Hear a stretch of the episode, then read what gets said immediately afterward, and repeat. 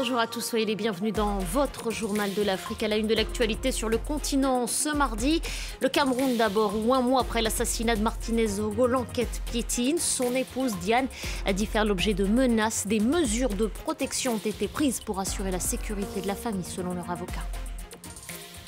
Madagascar en état d'alerte, une tempête tropicale fonce droit sur la grande île il y a un an et à la même période, le cyclone Batsirai balayait l'est du territoire. Et puis escale au Libéria, dispensée à bord d'un bus, des cours d'informatique sont proposés aux écoliers les plus modestes du pays. Le véhicule se déplace d'un établissement à l'autre. Euh, un millier d'étudiants ont pour l'heure été formés. Des mesures de protection prises il y a quelques heures au Cameroun pour assurer la sécurité de la famille de Martinez Zogo. Son épouse dit avoir fait l'objet de menaces. Le journaliste a été assassiné il y a presque un mois, jour pour jour. L'enquête semblait dans un premier temps avancer, vite avec l'arrestation de plusieurs suspects, d'autres personnalités de l'appareil d'État, parmi lesquels le patron du contre-espionnage. Mais depuis, pas d'avancée majeure. Marcel Amoko est à Yaoundé pour France 24. L'enquête qui s'était accélérée avec l'arrestation de plusieurs suspects, dont le haut responsable des services de renseignement, le sulfureux homme d'affaires Jean-Pierre Amougou Belinga et d'autres personnes de son entourage, semble aujourd'hui bloqué, transmis au tribunal militaire. Le commissaire du gouvernement qui fait office de procureur de la République a renvoyé le dossier devant la commission mixte police-gendarmerie mise sur pied par le président Paul Biya pour complément d'enquête sans que l'on sache exactement ce que cela signifie. Pendant ce temps, les les avocats de la compagne du journaliste disparu indiquent qu'elle fait l'objet de menaces et craignent pour sa sécurité. Écoutez, maître Calvin Job. C'était des filatures. Simplement des filatures par des véhicules qu'elle ne connaissait pas, qu'elle n'arrivait pas à identifier. Comme personne ne lui a indiqué une, quelconque allocation d'une mesure, enfin, d'une mise à disposition d'un service de sécurité, bien évidemment, euh, elle était inquiète de ce fait. Moi, j'ai alerté les autorités sur cette question de sécurité. Euh, c'était le silence radio. Puis un peu plus d'une semaine, elle est sortie pour aller voir son médecin. Le véhicule avec lequel elle est sortie a été retrouvé le lendemain saccagé, totalement saccagé. Toutes les vitres des menaces qui plantent donc sur euh, la compagne du journaliste disparu alors que les avocats des principaux prévenus, le lieutenant-colonel Justin Danoué, directeur des opérations de la Direction générale de la recherche extérieure, le contre-espionnage camerounais et ceux de l'homme d'affaires Jean-Pierre Amougou Belinga s'affrontent publiquement par médias interposés depuis plusieurs jours. De puissants vents soufflent au large de Madagascar. La tempête tropicale Freddy file droit sur l'île. Le cyclone devrait toucher terre la nuit prochaine. Dans la ville de Manakara, notamment, on se prépare à faire face. Voyez ces images commentées par Laurent Berstecher. À Manakara, les rues sont quasi désertes. Un air de calme avant la tempête, alors que la ville se prépare à l'arrivée du cyclone tropical Freddy. Les plus téméraires tentent de renforcer leur fragile maison à l'aide de sacs de sable ou de tranchées.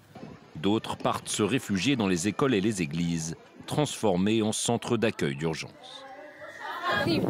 On a peur des rafales, mais c'est surtout la montée des eaux qui nous inquiète. Notre maison se trouve en bas d'un pont. Elle est vulnérable aux inondations.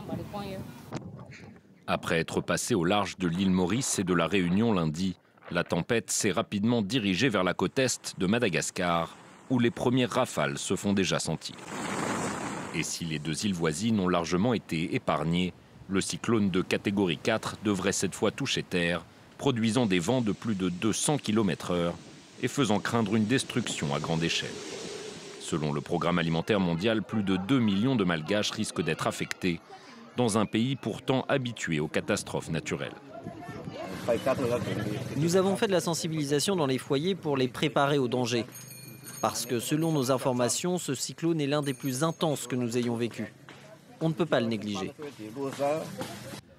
La Grande Île est régulièrement frappée par des tempêtes tropicales à cette période de l'année.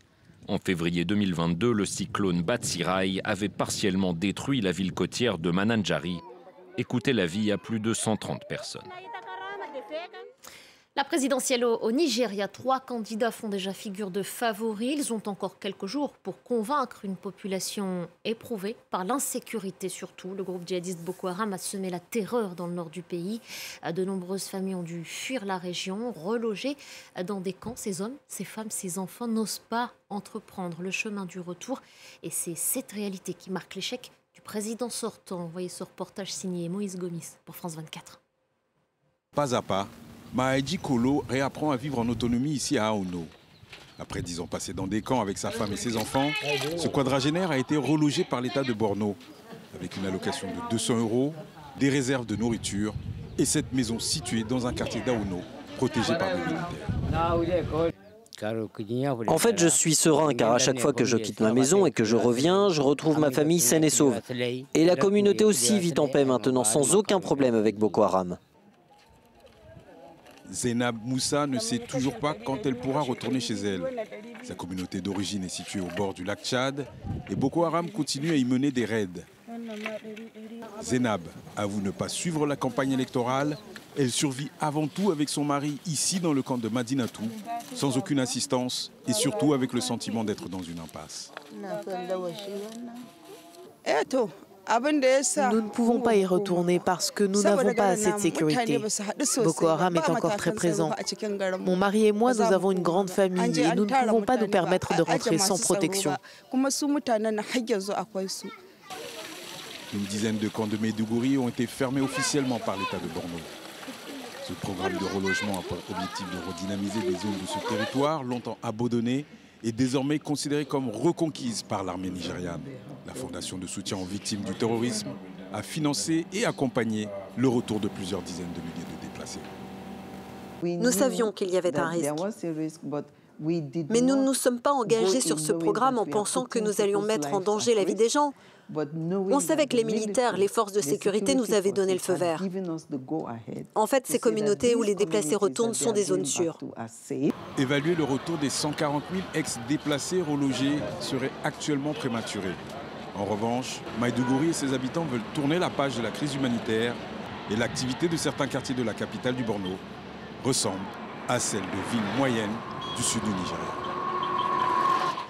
Et puis dans le reste de l'actualité sur le continent, cette nouvelle attaque sur le sol burkinabé, 15 militaires ont été tués selon une source sécuritaire citée par nos confrères de l'agence France Presse. L'armée organise une riposte terrestre et aérienne dans la province de Loudalan. Au moins 51 soldats avaient déjà été pris pour cible dans cette même région il y a 4 jours. Attaque aussi dans l'état voisin du Mali. Trois casques bleus de la ont été tués ce mardi dans l'explosion d'une bombe artisanale. Et puis des manifestations contre la vie chère au Maroc, des rassemblements à l'appel d'organisation de gauche. Les Marocains, dans leur grande majorité, n'ont plus accès aux produits du quotidien. Le prix des fruits, des légumes, de la viande s'est littéralement envolé. L'inflation dépasse les 8%. Il est important que les Guinéens puissent réécrire la Constitution. Ce sont les mots du colonel Doumbouya, le président de la transition, a lancé ce mardi une concertation en Guinée en présence d'experts, de membres de la société civile et de partis politiques. L'objectif étant de rédiger une nouvelle loi fondamentale. Malik Diakité depuis Conakry. C'est le top départ dans le processus d'élaboration d'une nouvelle constitution guinéenne. Cette rencontre qui se tient à Conakry réunit des experts à plusieurs coalitions politiques et organisations de la société civile. Le CNT, le Conseil national de la transition, qui fait office d'Assemblée nationale, veut mettre en place un cadre de dialogue inclusif avec la participation de toutes les couches sociales du pays en vue de rédiger une nouvelle constitution. Pour le président de la transition, il faut à la Guinée une constitution qui répond aux aspirations des Guinéens. Il est important que les Guinéens puissent réécrire leur constitution, que la constitution ne soit pas écrite par une personne faite sur mesure et surtout que la constitution ne soit pas faite sur mesure pour un parti politique ou une personne politique. Depuis son indépendance, la Guinée a connu cinq constitutions. La dernière adoptée dans la contestation en 2020 avait permis au président déchu Alpha Condé de briguer un troisième mandat.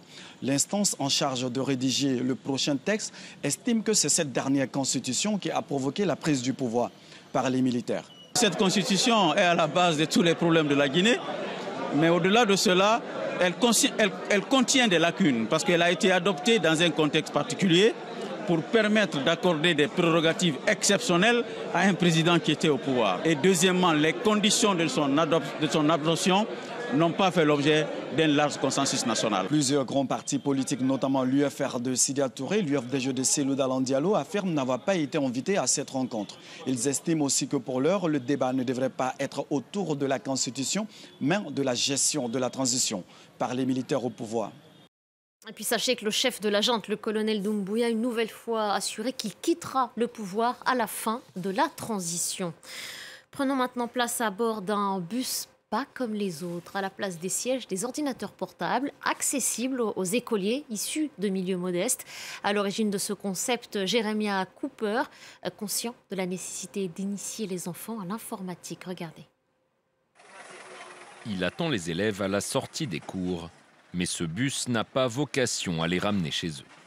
À l'intérieur, une dizaine d'ordinateurs portables sont mis à disposition des écoliers pour les initier à l'informatique. Ce laboratoire mobile, c'est le projet de Jeremiah Cooper, qui se souvient encore de son premier jour à l'université. Je ne savais même pas comment allumer un ordinateur, mais j'ai choisi d'étudier l'informatique. J'ai été humilié le premier jour. Mes doigts se sont figés sur le clavier. Je ne savais pas m'en servir. C'était la honte. Depuis, je rêve de pouvoir initier les enfants à l'informatique. Ce rêve, Jeremiah l'a réalisé il y a quelques années en lançant sa start-up, le New Breed Tech Hub. Ses locaux se trouvent à Ganta, dans le nord du Liberia, où l'accès à l'informatique est extrêmement restreint. Grâce à un financement des Nations Unies, Jeremiah a également pu racheter ce bus et le transformer en salle de classe. Un moyen de toucher encore plus d'élèves avides d'approfondir leurs connaissances informatiques. Les élèves sont enthousiastes, ils veulent apprendre. Ils aimeraient même qu'on vienne les voir plus souvent. L'ordinateur, c'est très important. Ça nous permet d'écrire plus vite et sans faire d'erreurs. L'un des pays les moins développés au monde, le Liberia est également à la traîne en matière d'Internet. Seuls 26% de la population y avait accès en 2020, contre 70% en Afrique du Sud. Ainsi s'achève votre journal de l'Afrique. Merci à vous de l'avoir suivi. Merci de votre fidélité à nos chaînes.